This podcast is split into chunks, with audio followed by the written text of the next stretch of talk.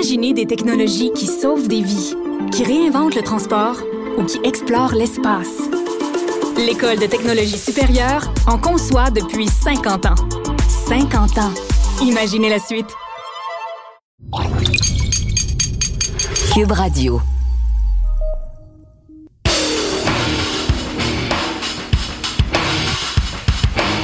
Crash for Caleb. Après six matchs, quelle équipe devrait viser le premier choix au repêchage plutôt qu'une place en série? Les Dolphins de 72 peuvent maintenant célébrer. Il n'y a plus d'équipe invaincue dans la ligue après seulement six semaines. La revanche des grosses défensives? Parlant des Dolphins, mais ceux de 2023, ils prendront part au match de la semaine dimanche alors qu'ils iront à Philadelphie affronter les Eagles. Ne manquez pas les prédictions de notre expert. D'autres scènes disgracieuses en fin de semaine dans les stades. Est-ce qu'il y a une montée de violence dans la NFL? Les actus de la NFL, les questions du public, la chronique au bar de savantes analyses et beaucoup d'émotions, c'est ce qu'on vous promet dans ce nouvel épisode de la Zone Payante.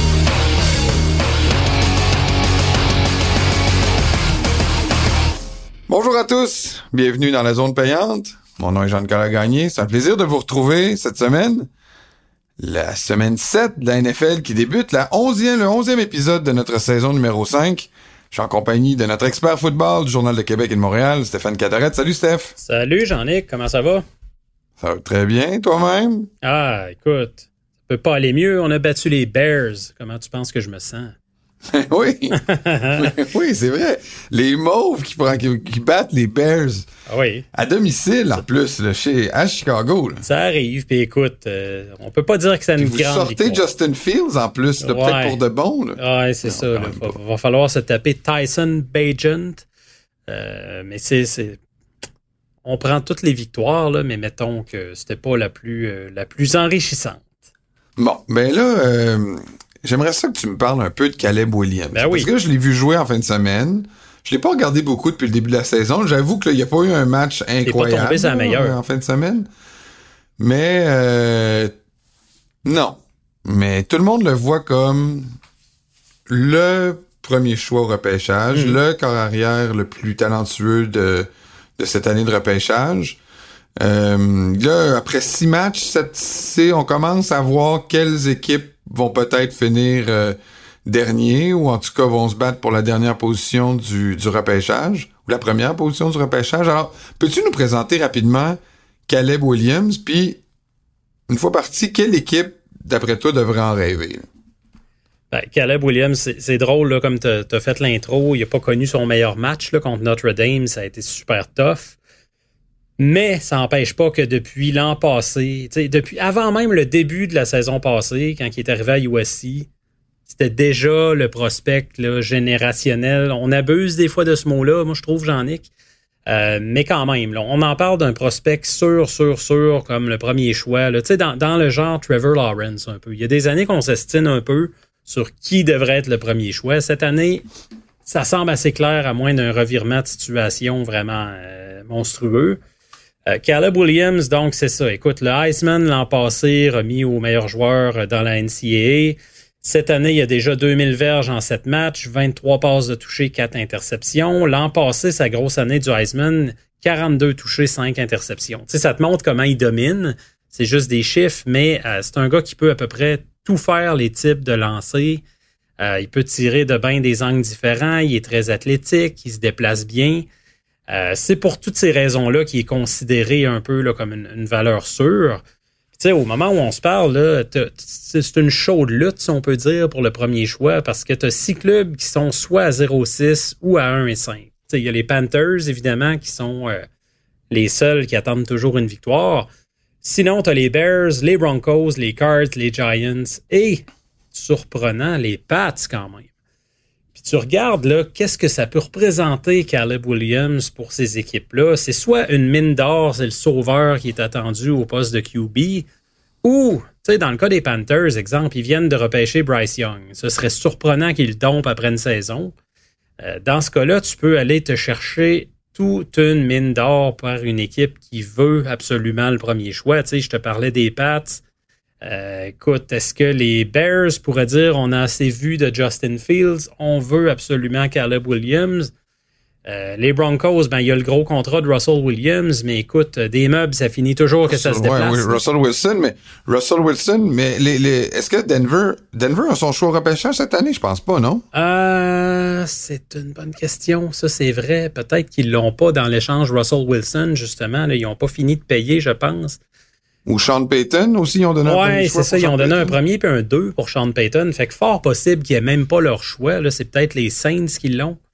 Euh, écoute, Bref, il va avoir un preneur, c'est sûr. Puis si c'est pas le premier qui repêche, ben ce premier-là va l'échanger. Regarde ce que les Panthers sont, euh, ont, lancé aux Bears l'an passé pour aller chercher Bryce Young, justement. Écoute, ça, c'est des mines d'or pour les équipes dans ce temps-là.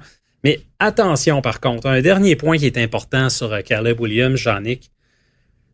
Est-ce qu'il va être admissible au repêchage? Il est, admissible en termes d'années. Il est prêt à être repêché. Mais là, il veut choisir son club. Voilà, il y a déjà des rumeurs qui disent que le clan Williams, le père entre autres, dit écoute, ça marche pas ce repêchage-là. On devrait avoir le droit de choisir où on s'en va. Puis euh, il y avait une question des auditeurs la semaine passée là-dessus. On, s'était rappelé le cas Eli Manning en 2004. Euh, c'est pas arrivé depuis ce temps-là. Ça fait quand même presque 20 ans. Euh, mais c'est possible. Il pourrait y avoir un cas comme ça où le joueur dit Moi, si c'était l'équipe au premier rang, on se déclare pas admissible, tout simplement. Euh, il va peut-être avoir des tractations. C'est l'élément à surveiller dans son cas. Puis il pourrait aussi dire Je retourne une cinquième année à l'université. Pourquoi?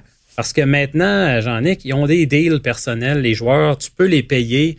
Il pourrait se faire de l'argent maintenant. Ben oui, c'est plus dans le temps, c'est plus comme dans le temps de Johnny Manziel. Exactement, c'est plus en catimini. Lui, il s'est pas fait d'argent, ben, pauvre gars. Ah, il s'est pas fait de l'argent, c'est sûr, il s'en est peut-être fait trop, mais écoute, il n'y a, plus de, de cachette là maintenant avec ce qu'ils appellent les NIL.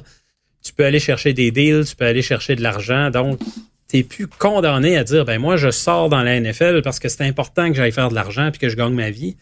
Il euh, y a ça qui va jouer là, de plus en plus peut-être sur la, longévité de la carrière universitaire des QB. OK. Mais dans ta tête, à part les Panthers, tout le monde va prendre Caleb Williams, incluant Chicago. Oui, je pense que oui. Tu sais, Justin Fields, euh, écoute, il y a encore un potentiel. Moi, je refuse de lancer la serviette si vite, mais il y a des clubs qui l'ont fait avant. Rappelle-toi l'année que les Cards ont repêché Kyler Murray. Ils venaient juste de repêcher Josh Rosen un an avant.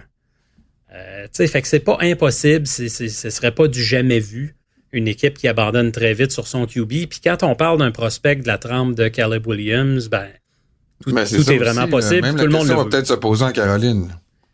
Oui, euh, écoute, Bryce Young qui fait des petits pas dans les dernières semaines, là, on va attendre. Il peut très bien exploser d'ici la fin de la saison, là, mais euh, écoute, c'est pas impossible qu'on se pose la question. Je viens de te donner l'exemple des Cards qui l'ont fait au bout d'un an, fait que pourquoi pas? Euh, j'aimerais ça que tu me parles un peu de, la photo formidable qu'on a vue dans le journal cette semaine, la photo de Saint-Just et de Bergeron ah, qui ont joué un contre l'autre. Tu sais, c'est pas banal quand même. C'est pas la première fois que deux Québécois s'affrontent, mais ça fait toujours du bien de voir les deux gars souriants à s'échanger leur chandail en fin de match. Ouais, puis euh, écoute, je, me demande si le chandail de Saint-Just va faire à Bergeron, par contre. C'est ça mon seul questionnement là-dedans. Non, mais en plus, Saint-Just, il a quand même donné le chandail du match où il a fait sa première interception. Ça, vaut de l'or, ça. Ça vaut de l'or. Ça vaut de l'or. Écoute, c'était un beau moment. Effectivement, il y a l'interception de Saint-Just là, dans la zone début. C'était une belle situation pour réussir une première interception en carrière. il fait avorter une potentielle remontée des, euh, Falcons. Euh, mais au-delà de ça, tu disais c'est pas la première fois, non, mais ça arrive pas souvent. Euh, moi, de mémoire, c'est seulement la troisième fois que deux Québécois s'affrontent. En 2016, tu avais eu Laurent lorsqu'il était avec les Chiefs, qui avait affronté le plaqueur des Titans, Mehdi Abdesmad, un gars de Laval. Et puis, en 2021, Laurent, sa deuxième vie avec les Jets, il avait affronté Anthony Auclair avec les Texans dans sa deuxième vie, lui aussi. Euh, mais euh, la différence, je te dirais, Jean-Nic, c'est que euh, l'affrontement, sans dénigrer les autres d'avant, celui de dimanche, les deux gars sont partants. Non seulement sont partants, ils jouent 100% des snaps.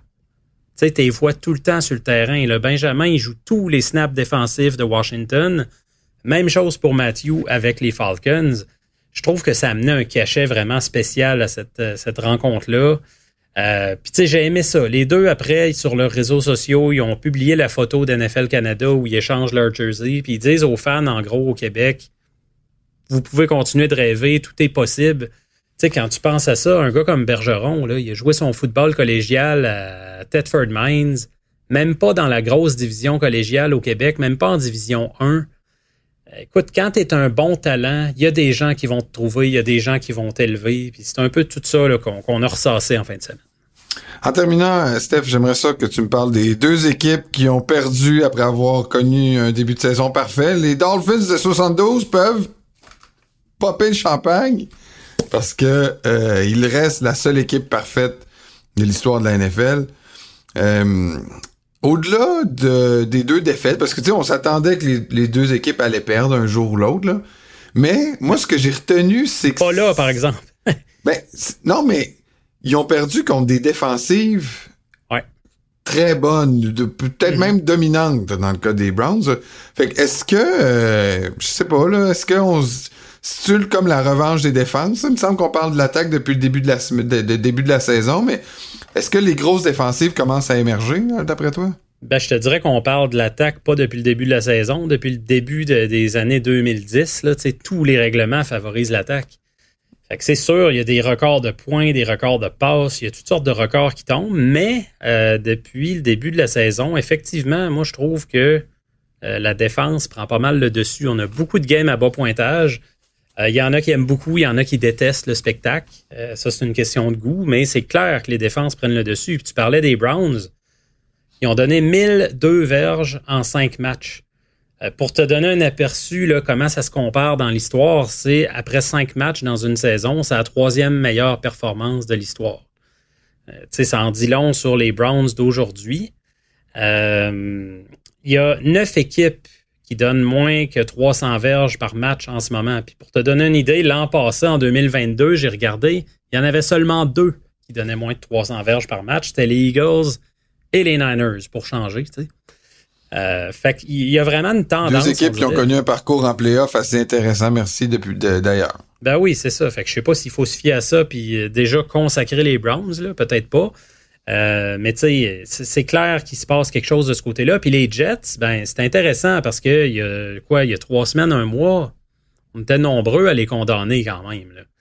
Euh, Aaron Rodgers était tombé. La défense, après le premier match, a pas si bien joué que ça. Là. Après la victoire contre Buffalo en levée de rideau, ça a été un peu plus compliqué. Puis là, ça redevient vraiment une défensive exceptionnelle. Écoute, tu regardes ça, le Zach Wilson, dans sa carrière, il a gagné 11 matchs maintenant. Puis euh, je, regardais, c'est fascinant. Là.